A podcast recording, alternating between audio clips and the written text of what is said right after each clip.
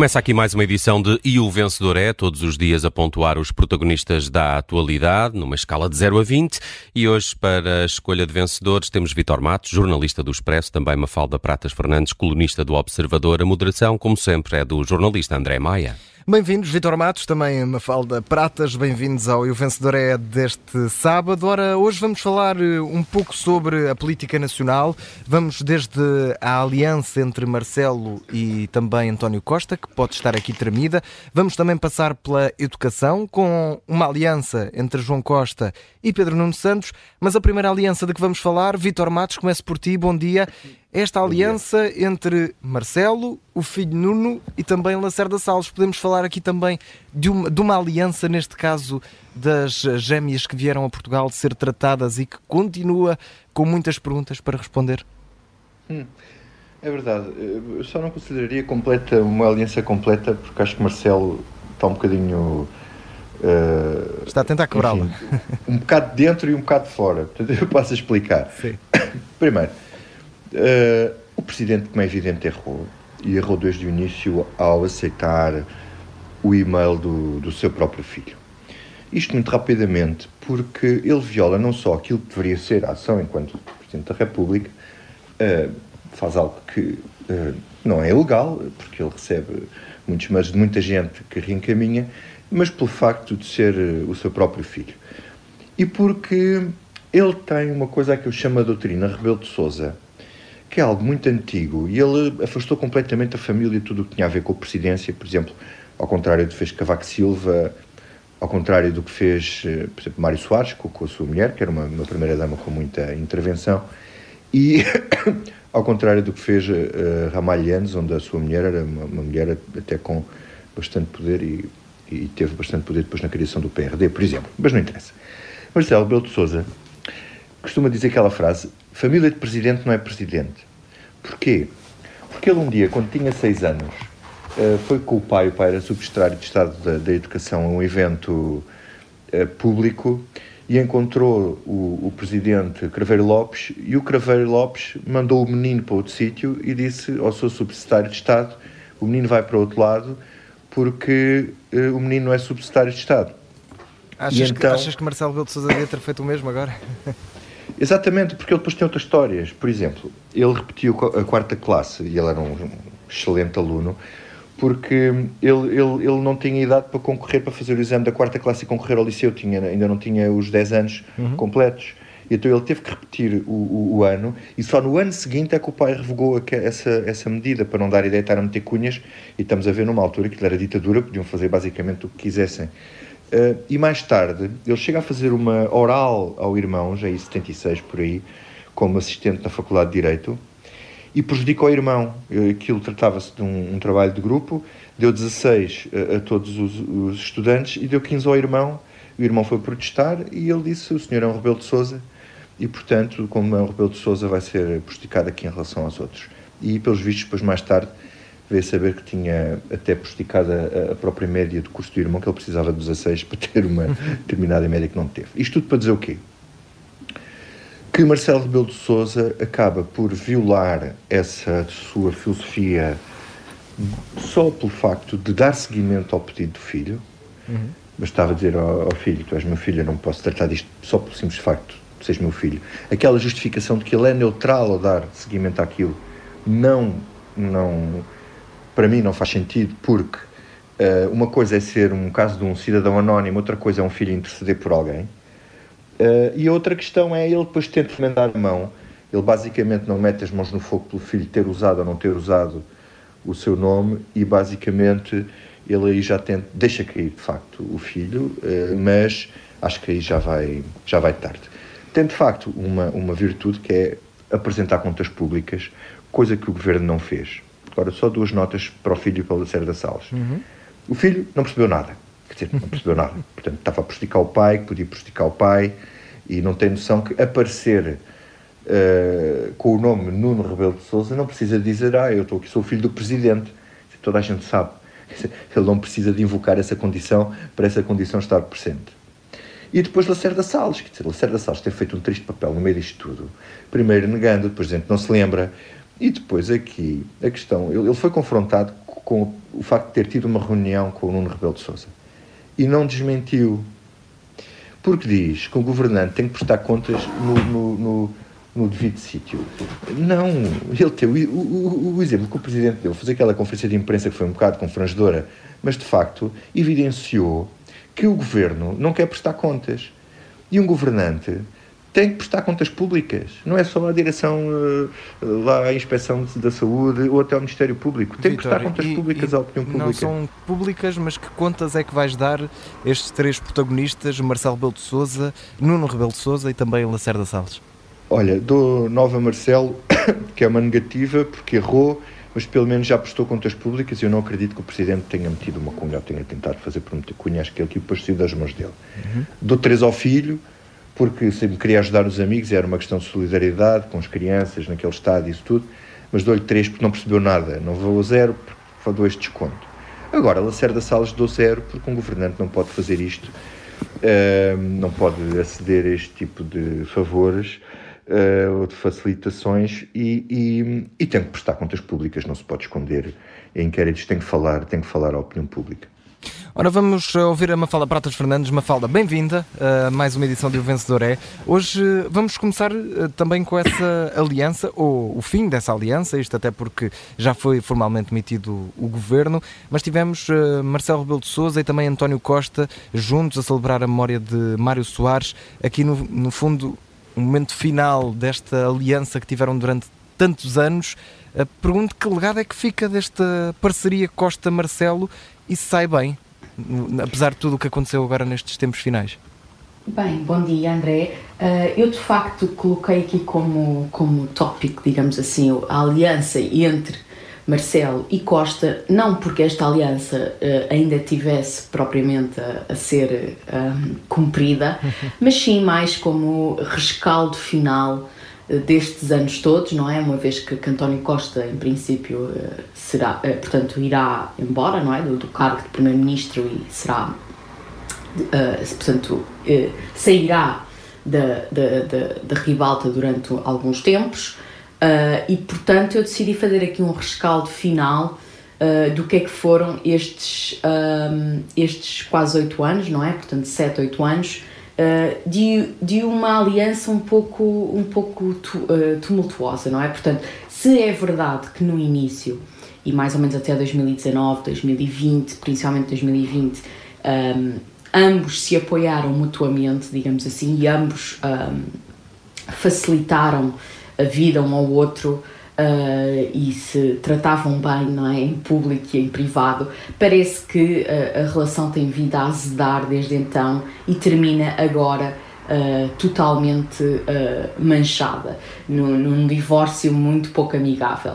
Porquê? Porque eu, eu não, não, tenho, não tenho nenhuma informação privilegiada, obviamente, mas, mas queria falar disso, de, desta relação, no contexto precisamente do caso das gêmeas. Ora bem, eu não tenho, como disse, nenhuma informação privilegiada, no entanto, este caso das gêmeas reporta-se a 2019.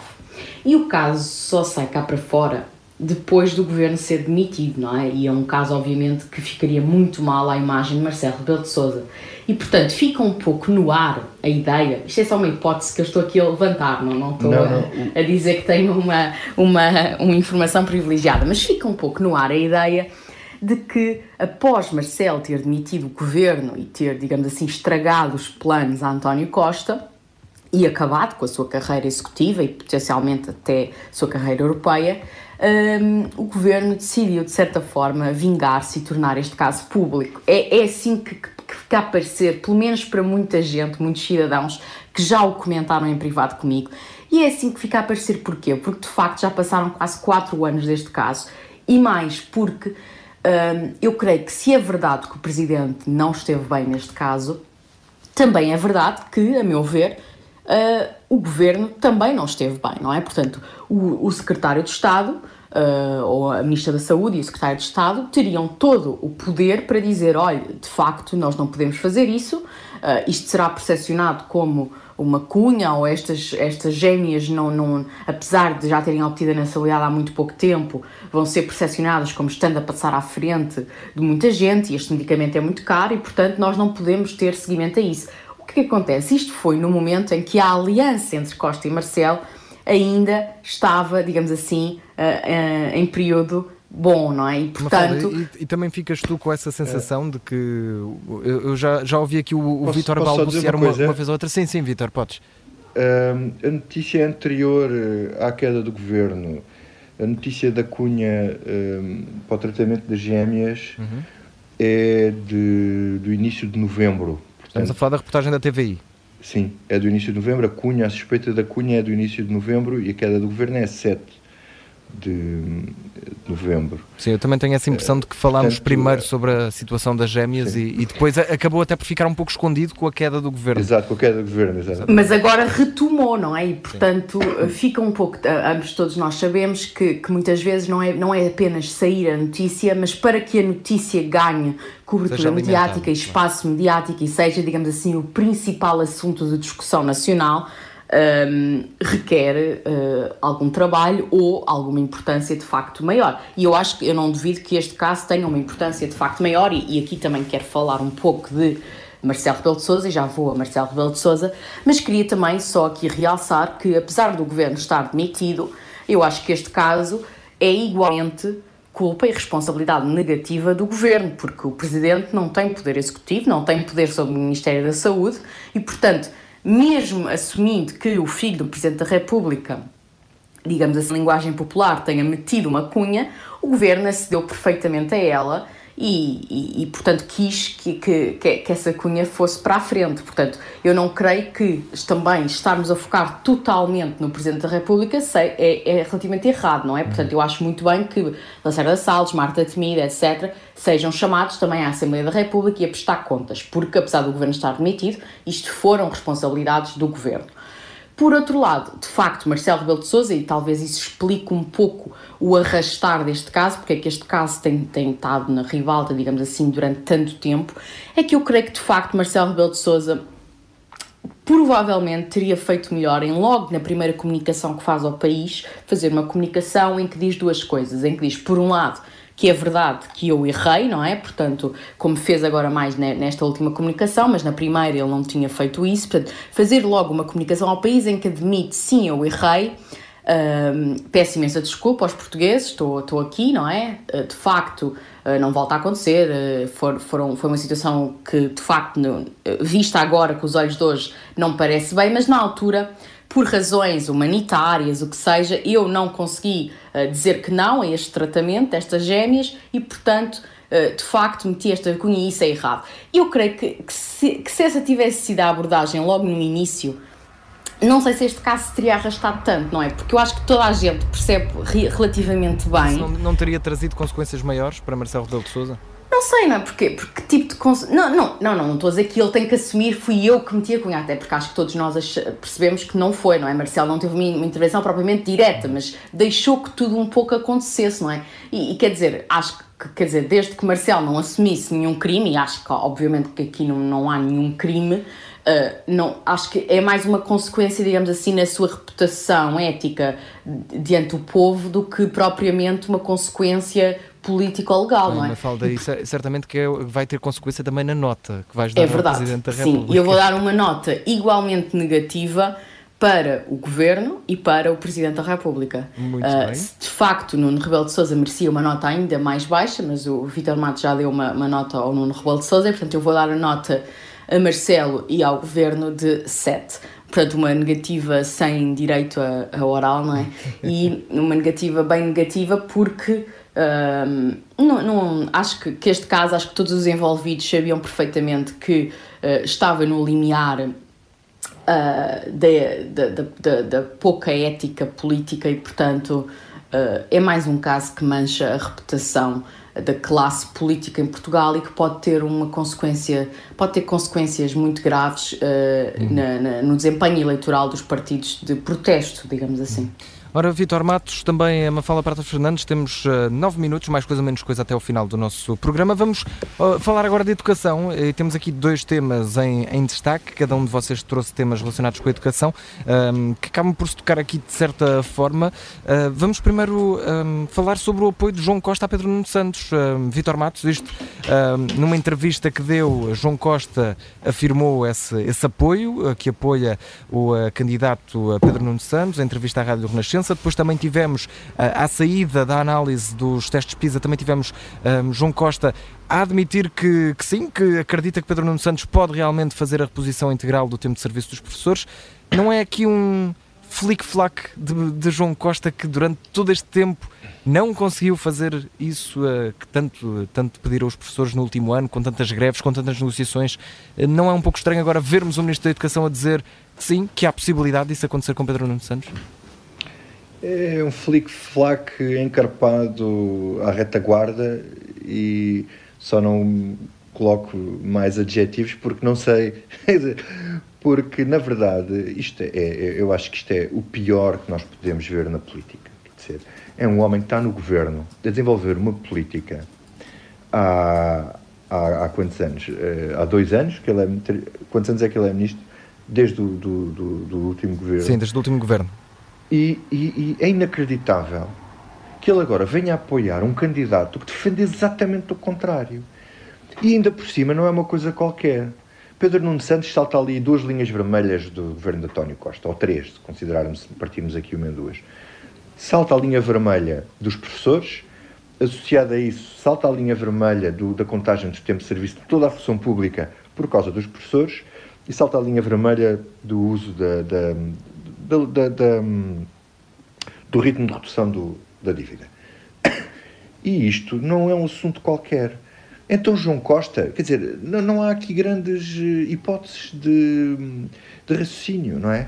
Ou ele esteve contrariado e esteve sempre contra aquilo que ele sempre fez no Ministério da, da Educação enquanto foi ministro, e era simplesmente um funcionário diligente a obedecer eh, ao chefe António Costa, deixando paralisadas as escolas, enfim, pelas greves e, tudo isso, invocando razões orçamentais e até invocando as razões orçamentais porque, ao contar-se o tempo dos professores, segundo António Costa e o governo, isso obrigaria também a fazer o mesmo ao resto dos funcionários públicos. E agora, quer dizer, aparece defende, ao lado de Pedro Nuno Santos, defende exatamente o contrário. Isto, isto, de certa forma, também não é uma, uma traição, entre aspas, que lá está António Costa? António Costa não fica aqui Bom, também uh, um eu, pouco eu, atraiçoado por alguém que o acompanhou sempre durante esta, esta governação? Sim, quer dizer, eu, eu, se é uma traição a António Costa, é uma traição ao próprio, é uma traição aos professores, é uma traição ao país, é, é uma traição à credibilidade até dos políticos. Quer dizer, isto, isto é assim, é, é ele agora como o Pedro Nuno Santos é o mais, que está mais bem colocado para ganhar, ele apoia o Pedro Nuno Santos. Quer dizer, só o facto de Pedro Nuno Santos defender isto eh, eh, devia fazer com que o senhor ministro pensasse duas vezes e dissesse: Bom, eu se calhar não posso apoiar, não gosto do Carneiro, mas não posso apoiar o Pedro Nuno Santos porque ele defende exatamente o contrário do que eu andei a fazer estes anos todos. E portanto, eh, ele obedece ao novo chefe, mesmo que ele defenda exatamente o contrário. Isto leva-nos, quer dizer, aqui um, àquela, àquela velha história, uh, àquela velha história do, do, do, marxismo versão grosso, não é? Eu tenho estes princípios, mas não vou servir em arranjo outros.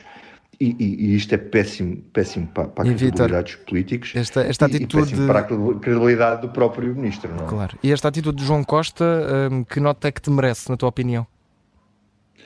Olha, eu mereço-me uma nota de 3, porque eu não consigo dar 5 sequer, ainda porque, porque acho que é, é demasiado.